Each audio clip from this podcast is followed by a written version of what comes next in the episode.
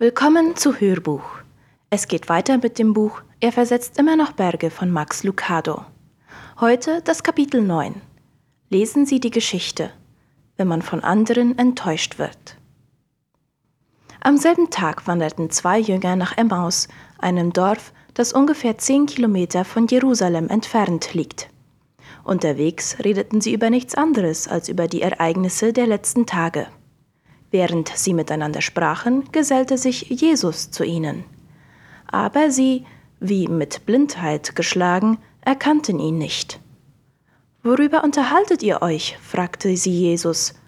Die Jünger blieben traurig stehen, und verwundert bemerkte Kleopas, einer von ihnen, ich glaube, du bist der Einzige in Jerusalem, der nichts von den Ereignissen der letzten Tage gehört hat. Was ist denn geschehen? wollte Jesus wissen. Du hast nichts von Jesus gehört, dem Mann aus Nazareth? antworteten die Jünger. Er war ein Prophet, den Gott geschickt hat. Jeder im Volk konnte das an seinen Worten und Taten erkennen. Aber unsere hohen Priester und die Männer vom Hohen Rat haben ihn an die Römer ausgeliefert. Er wurde zum Tode verurteilt und dann ans Kreuz geschlagen. Dabei hatten wir gehofft, dass er der von Gott verheißene Retter ist, der Israel befreien sollte. Das war vor drei Tagen. Heute Morgen wurden wir sehr beunruhigt durch einige Frauen, die zu uns gehören. Schon vor Sonnenaufgang waren sie zum Grab gegangen, aber sein Leichnam war nicht mehr da. Ihnen seien Engel erschienen, die sollen gesagt haben, Jesus lebt. Einige von uns sind gleich zum Grab gelaufen. Es war tatsächlich leer, wie die Frauen berichtet hatten. Aber Jesus haben sie nicht gesehen. Darauf sagte Jesus zu ihnen, Wie unverständig seid ihr doch. Warum begreift und glaubt ihr nicht, was die Propheten vorhergesagt haben? Musste Christus nicht all dies erleiden, bevor Gott ihn zum Herrn über alles einsetzt? Dann erklärte ihnen Jesus, was in der heiligen Schrift über ihn gesagt wird, von den Büchern Mose angefangen bis zu den Propheten. Inzwischen waren sie kurz vor Emmaus. Es sah so aus, als wollte Jesus weitergehen. Deshalb drängten ihn die Jünger, bleibe doch über Nacht bei uns, es wird ja schon dunkel. So ging er mit ihnen ins Haus. Als sie sich zum Essen gesetzt hatten, nahm Jesus das Brot, dankte dafür, teilte es in Stücke und gab es ihnen. Da plötzlich erkannten sie ihn. Doch er verschwand vor ihren Augen. Jetzt fiel es ihnen wie Schuppen von den Augen. Haben wir nicht im Innersten gespürt, dass es Jesus ist, als er unterwegs mit uns sprach und uns die Verheißungen der Heiligen Schrift erklärte? Ohne Zeit zu verlieren, liefen sie sofort nach Jerusalem zurück. Dort waren die elf Jünger und andere Freunde Jesu zusammen. Von ihnen wurden sie mit den Worten begrüßt, Der Herr ist auferstanden, er ist tatsächlich auferstanden, Petrus hat ihn gesehen. Nun erzählten die beiden, was auf dem Weg nach Emmaus geschehen war und dass sie ihren Herrn daran erkannt hatten, wie er das Brot austeilte. Lukas 24, Vers 13 bis 35. Wir wiederholen noch einmal Vers 32. Jetzt fiel es ihnen wie Schuppen von den Augen. Haben wir nicht im Innersten gespürt, dass es Jesus ist, als er unterwegs mit uns sprach und uns die Verheißungen der Heiligen Schrift erklärte? Der zehnjährige Phineas war früh aufgestanden. Er hatte in der Nacht kaum geschlafen. Lange bevor irgendein Geräusch im Haus zu hören war, hatte er sich mit gepackter Tasche nach unten begeben und war bereit, den Wagen zu besteigen. Es war im Jahr 1820. Phineas sollte eine Insel sehen. Seine Insel. Die Insel, die ihm bei seiner Geburt versprochen worden war. Am Tag seiner Geburt hatte sein Großvater ihm eine Übertragungsurkunde geschenkt, ein ansehnliches Stück Land in Connecticut, das als Efeu-Insel bezeichnet wurde. Und heute sollte Phineas diese Insel zum ersten Mal sehen. Nicht jeder Junge wird als Grundbesitzer geboren. Phineas Eltern waren darauf bedacht, ihren Sohn immer wieder daran zu erinnern. Sie legten ihm ans Herz, den Besitz nicht zu vergessen, wenn er die Volljährigkeit erlangt haben würde. Nachbarn machten sich Sorgen, ob der junge Grundbesitzer überhaupt mit ihren Kindern spielen würde. Ihre Bedenken waren berechtigt. Phineas war anders als seine Spielkameraden. Wenn sie von Drachen und Rittern träumten, träumte er von der Efeu-Insel. Eines Tages würde er Herr über das eigene Land sein. Er würde ein Haus bauen, eine Farm anlegen, Vieh züchten, seinem Gut vorstehen. Wenn man eine Insel besitzt, fühlt man sich wichtig. Wenn man eine Insel besitzt, möchte man sie sehen. Das stand Phineas noch bevor. Er drängte seinen Vater immer wieder, mit ihm zu seiner Insel zu fahren, und schließlich, im Sommer des Jahres 1820, willigte der Vater ein. Drei schlaflose Nächte gingen der Expedition voraus. Dann, früh am Morgen, bestiegen Phineas, sein Vater und ein Knecht den Einspänner und machten sich auf die lang ersehnte Reise. Endlich würde Phineas sein Land sehen. Der Junge konnte kaum still sitzen. Immer wenn sie oben auf einem Hügel angekommen waren, fragte er, ist es noch weit? Kann ich die Insel von hier aus sehen? Sein Vater ermahnte ihn zur Geduld und versicherte ihm, dass es nicht mehr weit sei. Schließlich zeigte der Vater nach Norden, wo hinter einem Feld eine Reihe hoher Bäume in den Himmel aufragte. Da, sagte er, dort ist die Efeu-Insel. Nun konnte Phineas es nicht mehr aushalten. Er sprang von dem Wagen, ließ den Vater einfach stehen und stürmte über die Wiese. Er rannte bis zu den Bäumen, hinter denen sich eine Lichtung öffnete, von der aus die Efeu-Insel zu sehen war. Als er das Land sah, blieb er stehen. Ihm sank aller Mut. Die Efeu-Insel war ein fünf Morgen großes Stück Marschland, auf dem es von Schlangen wimmelte. Der Großvater hatte es als das wertvollste Land in Connecticut beschrieben. Aber es war wertlos. Der Vater hatte Phineas erklärt, es habe sich um ein großzügiges Geschenk gehandelt. Aber es war ein Witz ein grausamer Witz. Während der sprachlose Phineas auf die Insel starrte, brüllten hinter ihm der Vater und der Knecht vor Lachen. Phineas war nicht der glückliche Erbe, sondern wurde zum allgemeinen Gespött der Familie. Großvater Taylor hatte seinen Nachkommen zum Narren gehalten. Phineas war nicht zum Lachen zumute und vergessen konnte er diesen Tag auch nicht. Die erlittene Enttäuschung prägte sein ganzes Leben. Er, der Betrogene, machte es sich zum Lebensmotto, andere zu betrügen. Der kleine Junge, der getäuscht worden war, wurde dadurch berühmt, dass er andere Menschen täuschte. Vielleicht hat er sogar sie getäuscht. Sie kennen ihn nicht unter dem Namen Phineas. Sie kennen ihn unter PT, Sie kennen ihn nicht als Grundbesitzer, Sie kennen ihn als Promoter. Sie kennen ihn als den, der das Sprichwort geprägt hat, jede Minute wird ein Trottel geboren. Er hat sein Leben damit verbracht, diesen Satz zu beweisen. So sah das Leben von P.T. aus, von P.T. Burnham. Und so sieht auch das Leben vieler anderer Menschen aus. Menschen, denen man versprach, sie würden in das verheißene Land geführt werden und die dann feststellen mussten, dass sie in einen Sumpf geführt wurden. Ich fuhr diese Woche zusammen mit einem Geschäftsmann zum Flughafen. Das Einkommen dieses Geschäftsmannes war vor zehn Jahren 20 Mal höher als heute. Das war vor dem Niedergang seines Industriezweigs. Das war, bevor er bankrott ging. Nach der Predigt am letzten Sonntag fragte mich eine Frau, die aus einer anderen Stadt kam, was sie mit ihren Erinnerungen machen sollte. Ich fragte sie, was sie damit meinte, und sie antwortete, ich möchte gern in die Kirche gehen, aber als junges Mädchen bin ich von einem Prediger missbraucht worden, und jetzt muss ich immer daran denken, wenn ich in die Kirche gehe.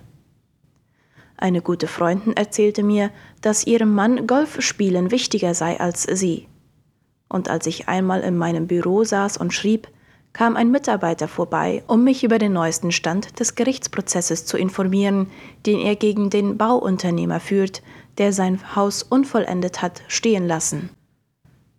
Stimmt mit diesen Leuten irgendetwas nicht? Nein, ihre Wünsche sind in Ordnung. Der eine möchte ein florierendes Geschäft, der andere wünscht sich einen Gottesdienst, der ihn stärkt, einen Ehemann, der sein Eheversprechen einhält, einen Bauunternehmer, der sein Wort hält. Wer wollte sie beschuldigen, dass sie solche Träume hätten? Wer wollte sie anklagen, dass sie überhaupt träumten? Wer hätte gedacht, dass ihre Träume zerplatzen würden? Sie selbst ganz bestimmt nicht. Doch nun stehen diese Menschen vor einer Entscheidung. Was machen sie mit ihrer Enttäuschung?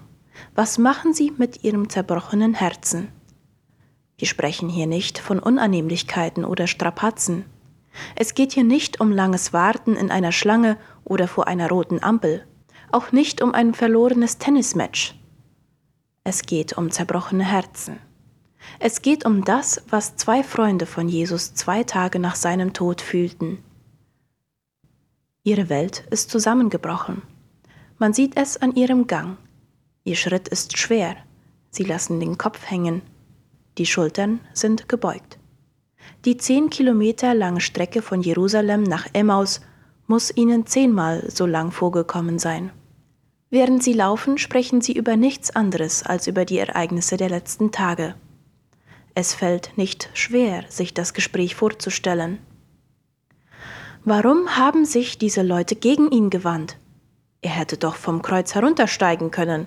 Warum hat er es nicht getan? Er hat sich einfach von Pilatus herumstoßen lassen. Was sollen wir jetzt tun?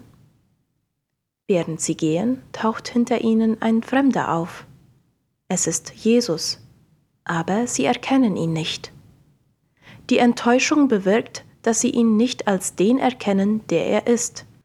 Enttäuschung macht uns blind für die Gegenwart Gottes. Sie kehrt unseren Blick nach innen. Gott kann direkt neben uns gehen, aber die Verzweiflung vernebelt unsere Sicht.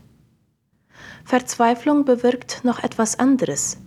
Sie vernebelt nicht nur unsere Sicht, sie verhärtet auch unser Herz. Wir werden zynisch. Wir werden gefühllos. Und wenn uns dann eine gute Nachricht erreicht, wollen wir sie aus Angst, erneut enttäuscht zu werden, nicht glauben. Genau das war mit jenen zwei Männern geschehen. Im weiteren Verlauf der Geschichte sprechen sie folgende Worte.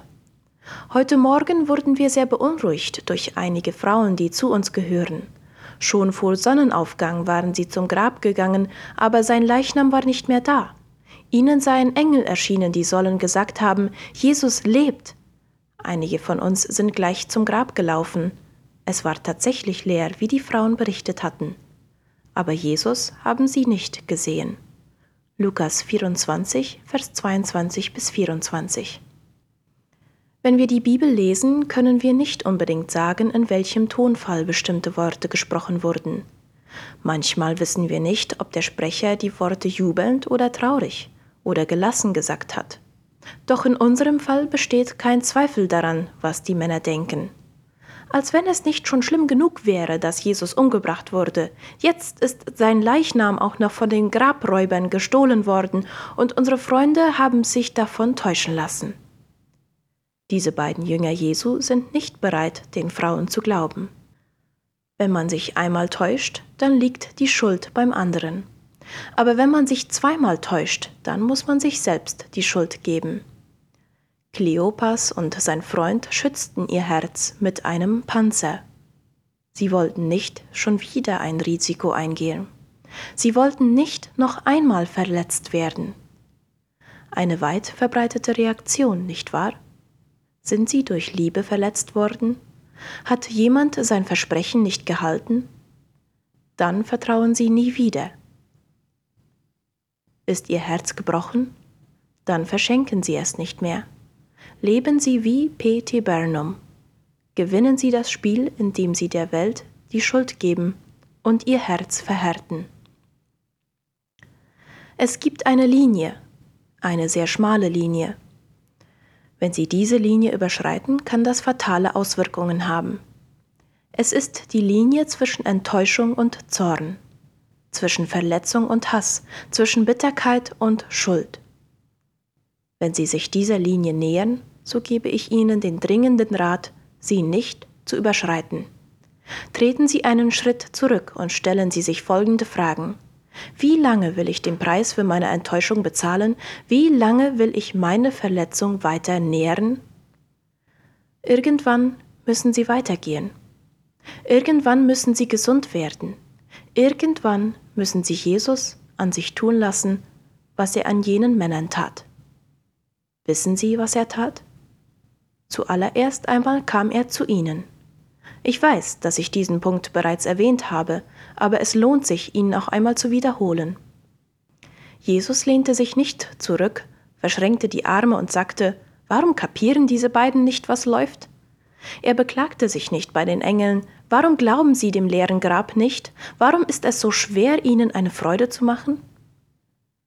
Was tat er stattdessen? Er begegnete ihnen inmitten ihres Schmerzes.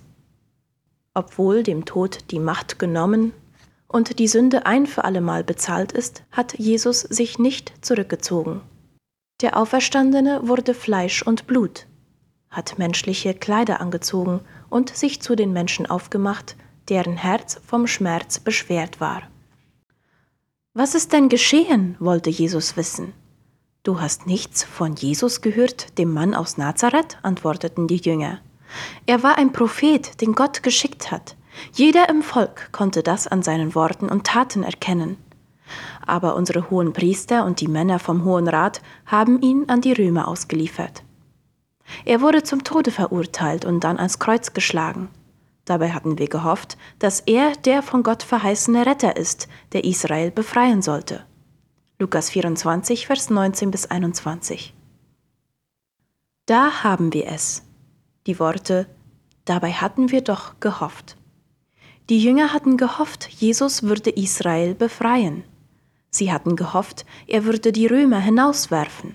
Sie hatten gehofft, Pilatus würde abgesetzt und Jesus als König eingesetzt werden.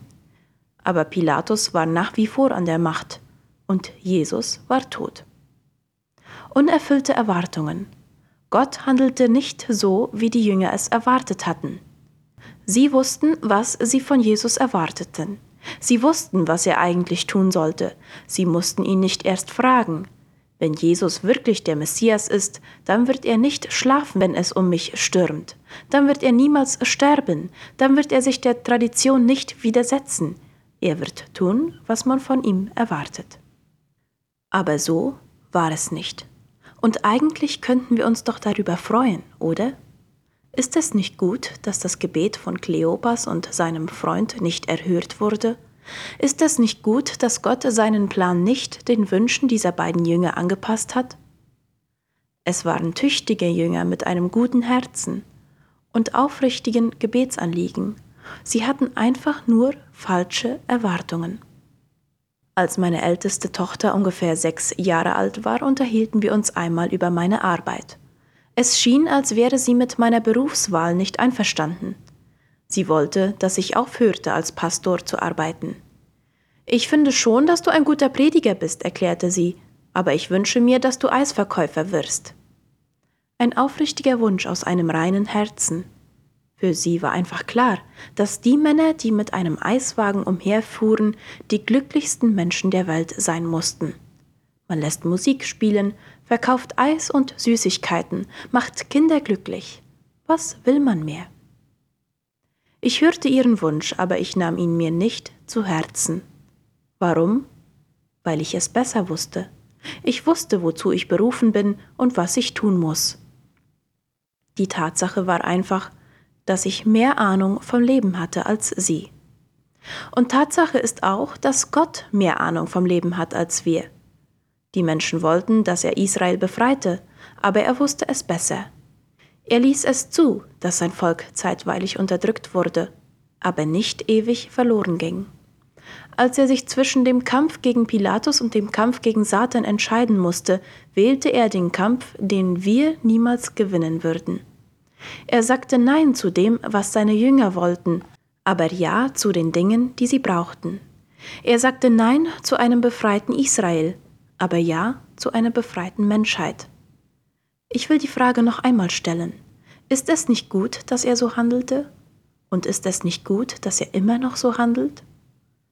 Wir wollen ehrlich sein. Ist es nicht gut, dass er Nein sagt zu dem, was wir wollen, aber Ja zu dem, was wir benötigen? Nicht immer erscheint uns das gut. Wenn wir um eine neue Ehe bitten und er sagt, wir sollen unsere bestehende Ehe in Ehren halten, dann sind wir nicht glücklich. Wenn wir um Heilung bitten und er sagt, wir sollen durch den Schmerz etwas lernen, sind wir unzufrieden. Und auch wenn wir um mehr Geld bitten und er sagt, wir sollen das Unsichtbare schätzen lernen, sind wir keineswegs immer glücklich damit. Wenn Gott nicht das tut, was wir wollen, ist das in den wenigsten Fällen leicht zu akzeptieren. Es war nie leicht. Es wird nie leicht sein. Aber der Glaube ist die Überzeugung, dass Gott mehr vom Leben weiß als wir und dass er uns durch jede Schwierigkeit hindurchführen kann.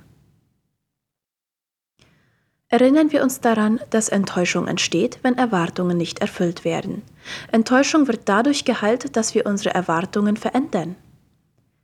Kennen Sie die Geschichte von dem Mann, der in eine Tierhandlung ging, um sich einen singenden Kanarienvogel zu kaufen?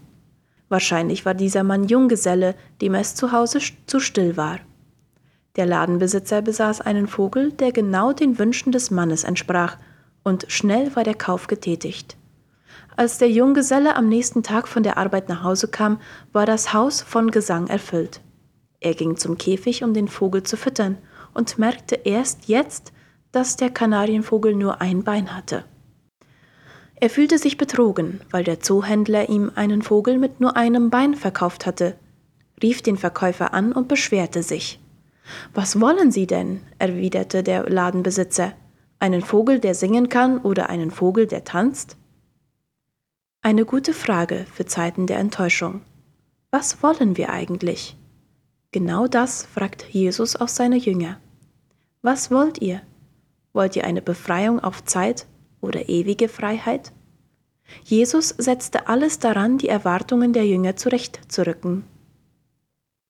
Wissen Sie, was er tat? Er erzählte ihnen eine Geschichte. Aber nicht irgendeine Geschichte, er erzählte ihnen die Geschichte von Gott und seinem Plan für die Menschen. Dann erklärte ihnen Jesus, was in der Heiligen Schrift über ihn gesagt wird, von den Büchern Mose angefangen bis zu den Propheten, nach Lukas 24, Vers 27. Faszinierend. Die göttliche Therapie für zerbrochene Herzen ist die Geschichte, die von Gott und seinen Taten handelt, von dem, was er seit Mose an den Menschen bewirkt hat. Warum erzählt Jesus das? Warum wiederholt er die alte Geschichte? Warum ging er 2000 Jahre bis zur Geschichte von Mose zurück? Ich glaube, ich weiß warum. Was die Jünger hörten, ist das, was wir alle hören müssen, wenn wir enttäuscht sind. Wir müssen hören, dass Gott immer noch alles in der Hand hält. Wir müssen hören, dass die Geschichte erst dann zu Ende ist, wenn Gott es sagt. Wir müssen hören, dass die Missgeschicke und Tragödien des Lebens kein Grund sind, auszusteigen. Sie sollen uns dazu verhelfen, dass wir noch fester im Sattel sitzen. Cory Boom pflegte oft zu sagen, wenn der Zug durch einen Tunnel fährt und die Umgebung dunkel wird, springt man dann etwa aus dem Zug? Natürlich nicht. Man bleibt still sitzen und vertraut darauf, dass einen der Zugführer durch den Tunnel bringt. Warum erzählte Jesus die Geschichte? damit wir wissen, dass der Zugführer nach wie vor die Kontrolle über den Zug hat. Sie wollen wissen, wie man mit Entmutigung umgeht? Sie suchen nach einer Therapie gegen Enttäuschung? Wenden Sie sich wieder der Geschichte zu. Lesen Sie die Geschichte immer wieder. Lassen Sie sich daran erinnern, dass Sie nicht der erste Mensch sind, der weint. Und Sie sind auch nicht der Erste, dem geholfen wird. Lesen Sie die Geschichte und denken Sie daran, dass die Geschichte jener Menschen auch Ihre Geschichte ist. Ist die Herausforderung zu groß? Lesen Sie die Geschichte. Da, sehen Sie, das sind Sie, der mit Mose durch das Rote Meer zieht. Sind die Sorgen zu groß? Lesen Sie die Geschichte. Da, sehen Sie, das sind Sie, der zusammen mit den Israeliten Speise vom Himmel empfängt. Sind Ihre Wunden zu groß? Lesen Sie die Geschichte. Sehen Sie Josef? Das sind Sie und Sie vergeben Ihren Brüdern den Verrat an ihnen. Ist Ihr Feind zu mächtig? Lesen Sie die Geschichte.